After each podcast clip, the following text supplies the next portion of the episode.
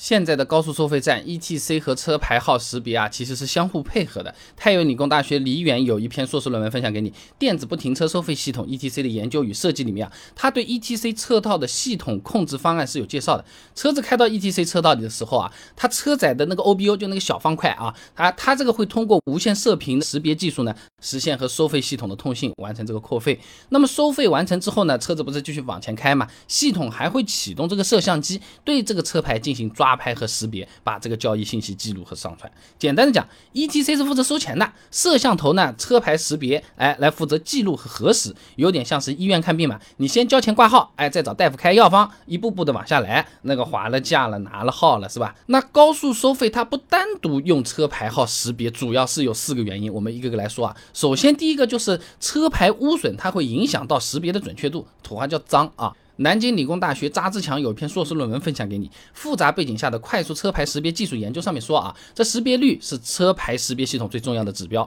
国际交通技术做过专门的识别率指标论述的啊，它是要求二十四小时全天候的正确识别率要达到百分之八十五到百分之九十五，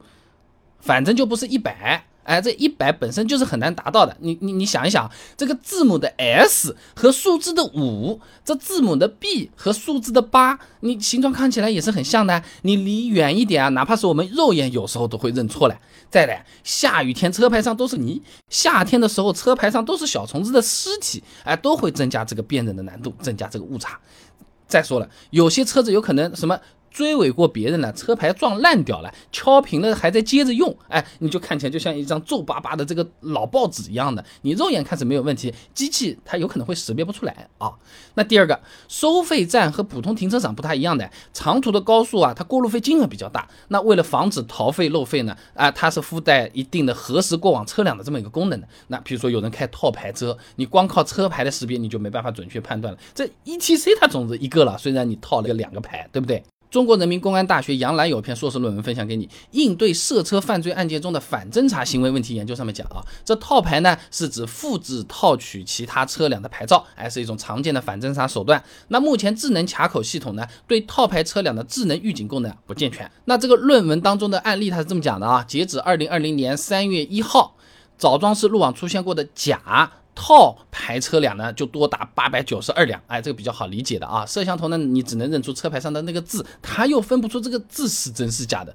就好比小卖部老板收钱，他他认假币，你也不能说光靠眼睛看看就能看出来，还不是什么摸一摸、照一照，甚至是验钞机还是要用的，对吧？那如果说只用车牌识别就能够上高速，你套牌车高速费算到真正的车主头上，冤的要命，而且有时候犯罪分子就抓不到了，对不对啊？那么第三种原因呢，是不同种类的机动车啊，它有可能会存在号码重复的问题的。哎，现行的这个国家标准 GA 三六杠二零一八中华人民共和国机动车号牌上面，你可以看到啊，不同种类的机动车对应的号牌颜色不一样的，对吧？你大型的车子呢是黄底黑字啊，小型的车子呢号牌是蓝底白字。那更早些年间还有什么发放给外资企业的车牌是黑底白字的？你不同种类的号牌，它号码是允许重复的啊，这个有可能就会引起混淆了。这就好比大家呢。都是阳光小区一单元一零一，但是呢，你的这个阳光小区呢在上海，我这个阳光小区呢是在杭州，它还是重的，对吧？啊，你比如说二零二零年五月份，有一位深圳的车主朋友开通了车牌识别之后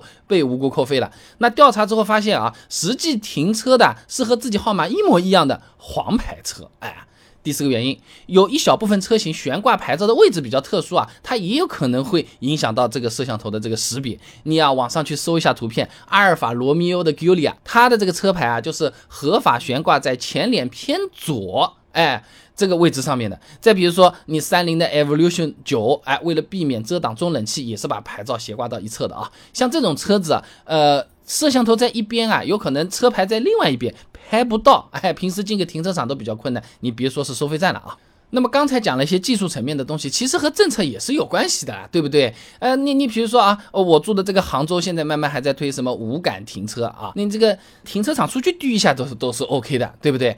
那二零一九年五月，国务院办公厅颁布了个深化收费公路制度改革、取消高速公路省界收费站实施方案啊，它是明确要求二零一九年年底前啊，各地高速公路入口车辆呢使用 ETC 的比例达到百分之九十以上的。那么从二零二零年一月一号开始呢，没装 ETC 的车子呢将不能享受通行费打折。所以总的来讲，高速收费它用 ETC 是因为 ETC 本身是用识别和上面我们的车子里面那个小方块互相联动来使用的，你单独。用识别不是很好用，而且政策也没有往这个方向推，基本上是这么个事情啊。那么